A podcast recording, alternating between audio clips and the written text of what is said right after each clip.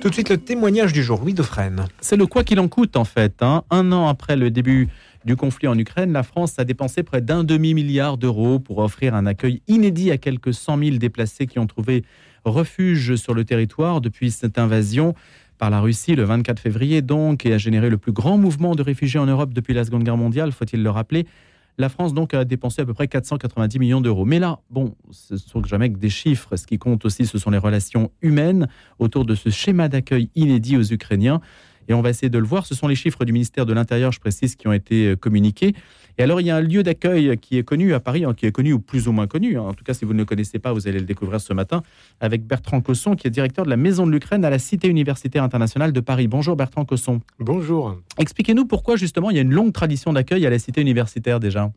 Alors, euh, la, la, Cité universitaire internationale de Paris a été construite euh, dans l'entre-deux-guerres en 1925 euh, par, euh, conduite par un idéal pacifiste, en fait, euh, où il y a eu des donateurs qui ont construit la première maison avec l'idée d'accueillir la jeunesse du monde et que cette jeunesse travaille ensemble, fasse la fête ensemble et qu'on puisse et qu'ensuite ne puisse plus faire la guerre. Donc il y a eu la maison, par exemple, de l'Arménie. Exactement, il y a eu la maison de l'Arménie. Il y a eu l'accueil d'étudiants franquistes au Collège d'Espagne. Et puis plus récemment, il y a eu l'accueil de réfugiés de Syrie ou encore d'Afghanistan. Et donc, il y a un réflexe international pour euh, décrocher le téléphone et appeler la Cité internationale justement à Paris. Alors, nous avons une longue tradition d'accueil d'étudiants, de chercheurs et d'artistes euh, étrangers, effectivement, à la Cité universitaire, puisque chaque année, euh, nous accueillons plus de 12 000 étudiants et chercheurs. Expliquez-nous comment ça se passe depuis un an, depuis ce 24 février. Alors, il y a eu une grande émotion, évidemment, et d'abord une mobilisation des résidents eux-mêmes, et donc, nous avons construit euh, un centre euh, d'accueil un, centre d'accueil d'urgence et un centre de collecte qui a permis euh, de donner des produits de première nécessité aux réfugiés ukrainiens en général qui arrivaient à Paris. Et puis, assez rapidement, la délégation générale, sous l'impulsion de Laurence Marion et de Catherine Mézomérer, ont décidé de lancer un grand projet de maison de l'Ukraine pour être capable d'accueillir une quantité importante d'étudiants de, et de chercheurs. Quand on parle de maison, il y a un concept derrière précis?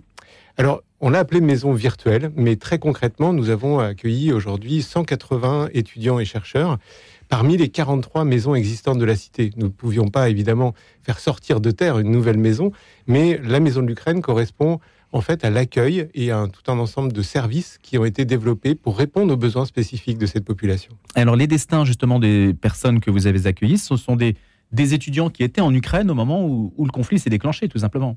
Oui, tout à fait. On a eu beaucoup d'arrivées euh, après le 24 février. Quelques résidents ukrainiens étaient déjà présents, puisque ça faisait partie, bien sûr, de, l'accueil international euh, des étudiants et des chercheurs euh, auparavant. Et nous avons eu à gérer un, afflux d'étudiants par vague, avec un certain nombre de problématiques dont nous allons pouvoir parler, je pense. Ah, justement, on peut entrer dans ces problématiques parce que l'accueil pour l'université, on peut se dire, c'est naturel d'accueillir des jeunes mais dans des conditions exceptionnelles, hors normes, et puis avec l'idée d'avoir une certaine pérennité, un suivi, puisqu'on ne sait pas combien de temps le conflit va durer. C'est aussi ce qui distingue ce conflit d'un peut-être euh, d'autres événements humanitaires. Tout à fait. Donc la première préoccupation était bien sûr de leur donner un hébergement, mais la vocation de la cité, c'est vraiment de permettre de leur offrir un avenir. Et ça, ça regroupe évidemment tout un ensemble d'éléments. Donc le premier, c'est un élément financier. Nous avons, grâce à des donateurs, pu collecter plus de 500 000 euros pour pouvoir organiser ces activités. Et la première, c'est bien sûr donner un complément financier en fonction des cas individuels. Et puis très rapidement, on s'est rendu compte que ces étudiants qui arrivaient d'Ukraine n'avaient pas de projet en arrivant en France, puisqu'ils sont partis sous les bombes et sont arrivés de manière totalement inopinée. Et donc nous avons organisé avec euh, le service d'orientation de l'Université Paris-Cité, euh, l'INALCO, le, le SCUIOP, des journées d'orientation qui ont permis à ces étudiants de comprendre comment était organisé l'enseignement supérieur français et ensuite, avec des entretiens individuels, de trouver leur voie. Et donc, je suis assez content de vous dire qu'aujourd'hui, tous nos résidents, tous nos étudiants ont pu s'inscrire dans une université francilienne ou un établissement euh, supérieur. Les systèmes universitaires sont très différents entre l'Ukraine et la France alors il y a des diversités, et puis euh, comme je vous le disais, euh, ils étaient eux-mêmes dans des circuits universitaires, dans, un, parcours universitaire en Ukraine. Et donc, il a fallu découvrir ce qu'il ce était possible de faire en France et euh, trouver, trouver leur voie. Avec une problématique majeure qui est la problématique de la langue. puisque quand vous êtes en master, il y a certains masters qui sont enseignés en anglais, donc ils ont pu directement commencer leur master en anglais, mais pour beaucoup, il a d'abord fallu apprendre la langue française. Donc imaginez, vous êtes déraciné, vous arrivez dans un nouveau pays, il faut commencer par apprendre la langue du pays avant de reprendre vos études. C'est des gens qui sont extrêmement courageux et euh, un certain nombre d'entre eux ont pu faire euh, le DU passerelle cette année avant de commencer une formation plus thématique euh, l'année prochaine. Bertrand Cosson, de quelle partie de l'Ukraine viennent ces étudiants? Est-ce qu'ils viennent de la partie orientale qui se trouve aujourd'hui sur la, ligne de front? Alors ils viennent vraiment de, partout. Et évidemment, nous avons un certain nombre de personnes qui viennent de la bordure est de l'Ukraine. Avec, ils ont encore leurs parents là-bas Ils ont encore leurs parents, effectivement, et c'est bien sûr le sujet d'inquiétude. Imaginez-vous quand, vous levez le matin, eh vous, pensez d'abord à savoir comment vont vos proches.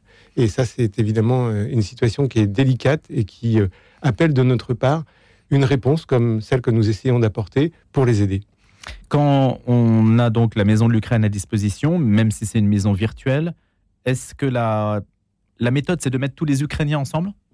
Alors justement, les Ukrainiens sont répartis dans les différentes maisons de la cité, ce qui leur permet d'avoir ce brachage interculturel.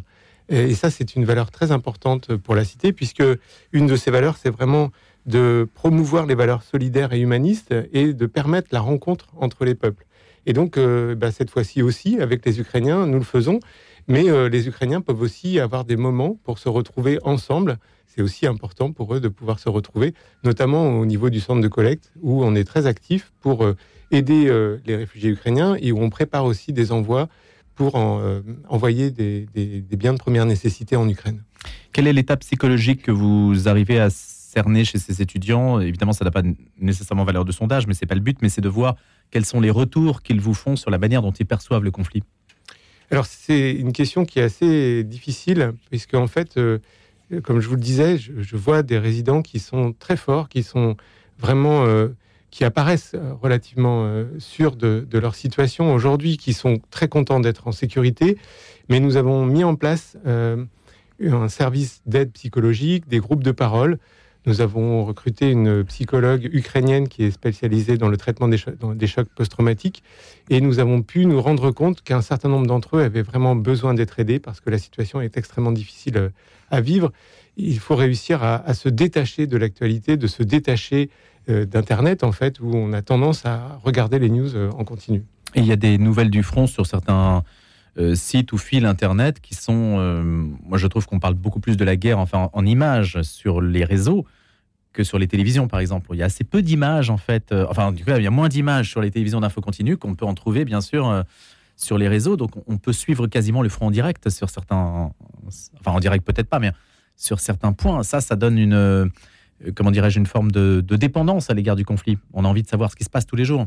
C'est ça, on a envie de savoir ce qui se passe tous les jours, mais pour des gens qui ont encore de la famille et des amis sur place, dans des zones de conflit, euh, c'est très important pour eux d'être en contact avec eux. Mais comme vous le savez, il y a des coupures de courant, donc il y a des problèmes de communication.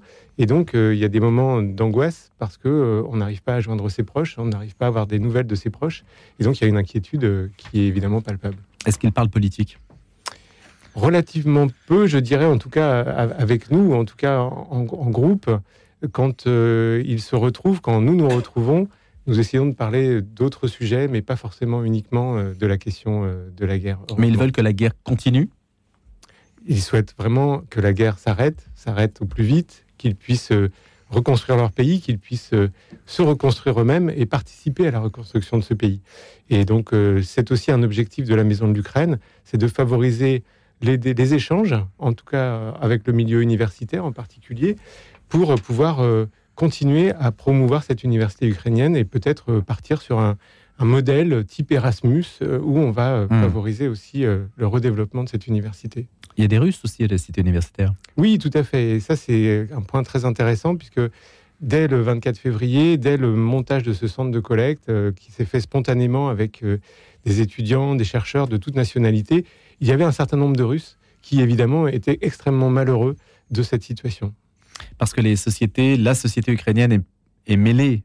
Euh, elle est, on, a pu voir, on a pu dire, hein, il y a des spécialistes qui nous ont dit jusqu'à 60% de la population Et il y a des mariages mixtes dans, quasiment pour 60% de la population. ce, qui, ce qui crée des liens, mais évidemment, c'est dans les familles que les conflits sont aussi les plus durs. Alors, pour tout vous dire, euh, j'avais euh, des Russes dans, la maison, dans la maison Victor Lyon, dont je suis aussi directeur. Et j'avais une inquiétude au départ. Comment va se faire le relationnel entre les Russes et les Ukrainiens qui arrivent? Et puis, je me suis rendu compte, en fait, que tous les Russes que j'ai rencontrés, ils ont un lien de parenté avec euh, un Ukrainien, une Ukrainienne. Dans la famille, euh, les, ascendants euh, ou les descendants étaient passés par l'Ukraine et donc se sentaient en fait extrêmement proches de ce peuple. Les accompagner, donc accompagner ces étudiants ukrainiens à la cité universitaire à Paris tout au long de leur séjour, aide financière, accompagnement social, psychologique, médical, accès à des services mis à leur disposition, la bibliothèque, les activités sportives, studio de musique, apprentissage du français, langue étrangère. Orientation dans le parcours universitaire, assistance auprès du centre de collecte et d'accueil d'urgence installé sur le campus dès le début du conflit, accès aux infrastructures, aux activités sportives du campus. Il y a aussi l'idée de préparer, préserver l'avenir de l'université ukrainienne. Quels sont là aujourd'hui les, liens que la France entretenait avec le, système universitaire ukrainien? Est-ce qu'il y a euh, des... Euh, comment dirais-je Il y avait déjà un système d'équivalence euh, Ça joue pour toutes les matières, les disciplines Ou maintenant vous, vous arrivez quasiment à un copartenariat? Alors jusque-là, il y avait un certain nombre d'échanges avec des universités ukrainiennes. Nous accueillons d'ailleurs, comme je vous le disais, nous avons accueilli avant le conflit des résidents ukrainiens. Et là, nous avons monté un partenariat avec l'UGU, l'Ukrainian Global University, pour accueillir des étudiants ukrainiens, des étudiants et des étudiantes ukrainiennes qui viennent d'Ukraine, qui viennent se former en France avec l'idée de pouvoir alimenter ensuite le système universitaire ukrainien. Et on voit aujourd'hui des développements de partenariat entre des universités françaises et des universités ukrainiennes qui sont vraiment euh, encouragées euh, par, par, tous pour euh, que peut-être, comme je vous le disais, à partir du système Erasmus, on puisse amplifier les collaborations interuniversitaires. Globalement, ce qu'on observe, Bertrand Cosson, donc vous allez sans doute, je pense, nous, nous éclairer aussi là-dessus, c'est que l'intégration des Ukrainiens en France se passe quand même très bien et très rapidement. Est-ce que ça, vous l'observez? Oui, effectivement, on se rend compte que effectivement, euh, c'est des gens qui sont extrêmement proches euh, culturellement, euh, d'un point de vue de, l'éducation qu'ils ont reçue, l'enseignement qu'ils ont reçu. Ce sont des personnes qui s'intègrent relativement facilement. la seule difficulté, c'est la barrière de la langue. beaucoup parlent anglais, pas tous. Et donc, c'est pour ça que nous avons souhaité renforcer l'apprentissage du français en organisant des cours l'été dernier quand les autres structures s'arrêtaient pour leur donner la possibilité d'accéder à l'université cette année. Ils apprennent assez vite le français, non? Généralement, euh, à l'Est, on est plutôt doué pour les langues. c'est ce qu'on dit, mais c'est peut-être un stéréotype, je ne sais pas. C'est comme pour nous, euh, il y a des personnes qui euh, apprennent plus facilement les langues que d'autres, mais effectivement, ils, sont extrêmement courageux et, se dédient beaucoup à l'apprentissage de, de, la langue.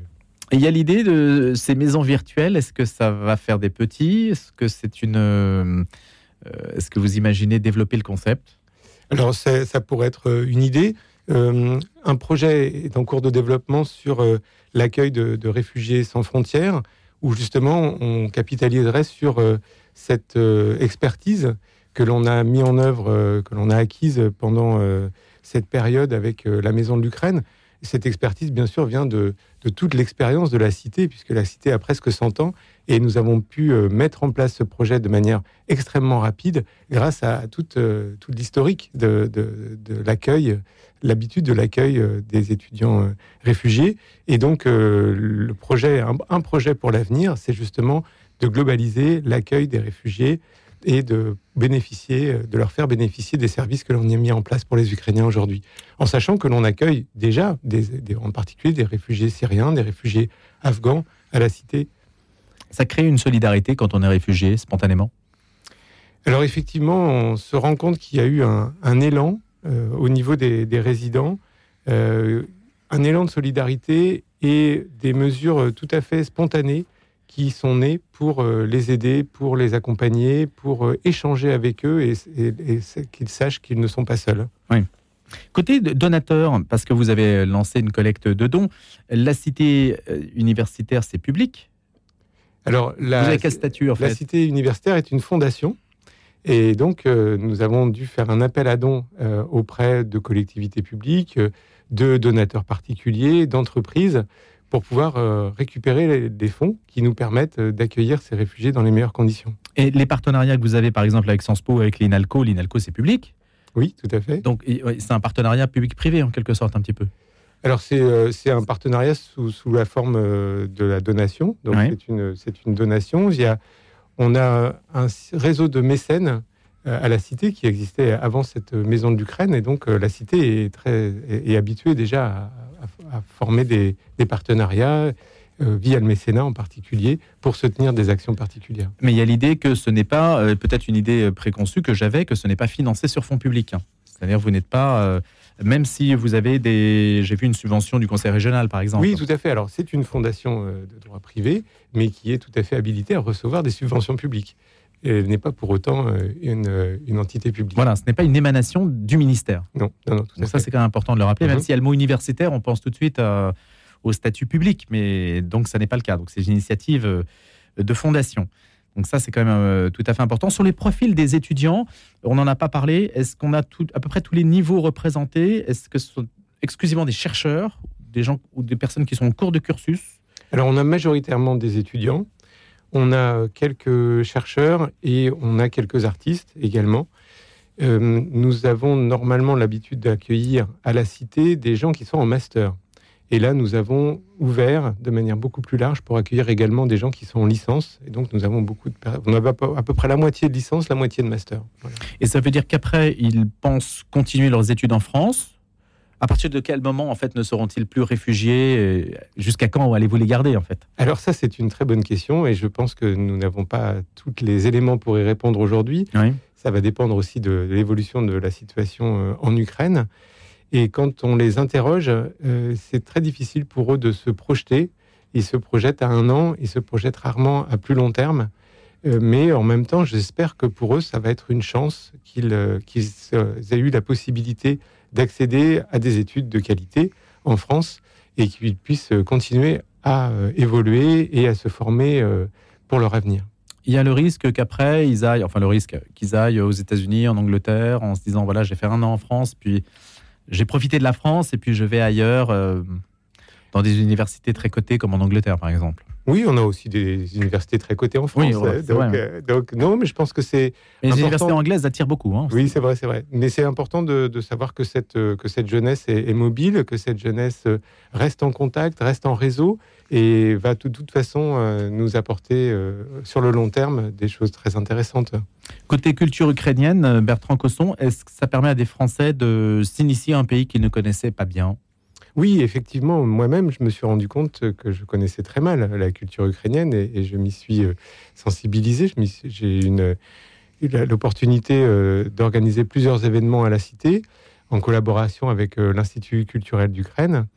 Et j'ai pu découvrir une culture extrêmement riche et avec des personnes qui avaient vraiment cette volonté de partager. il y a eu beaucoup d'initiatives et il y a eu une initiative en, en particulier au niveau d'une école d'art supérieur, de l'école d'art supérieur de la ville de Paris, où ils ont pu, euh, où les étudiants de cette école ont rencontré des artistes euh, ukrainiens et se sont inspirés de, de, la culture artistique ukrainienne pour réaliser eux-mêmes euh, des tableaux. Et donc, je les expose actuellement à la maison Victor Lyon, à la cité universitaire. Et donc, ce sont des échanges euh, qui sont extrêmement intéressants. Donc, on peut y aller pour voir. Tout à fait. Également la culture ukrainienne s'exposer à la cité universitaire. Merci beaucoup, Bertrand Cosson, de nous en avoir parlé ce matin. Donc, la cité universitaire internationale de Paris, au lieu qui accueille des Ukrainiens à Paris.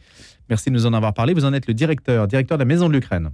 Oui, tout à fait. Et Dernier point. et donc, je, vous invite à, à, vous connecter sur maisondelukraine.fr et il y a une page euh, qui est euh, dédiée à la maison et vous pourrez euh, notamment avoir la possibilité de donner pour cette maison. Si vous voulez justement financer cette œuvre. Merci beaucoup Bertrand Cosson. À bientôt. Merci.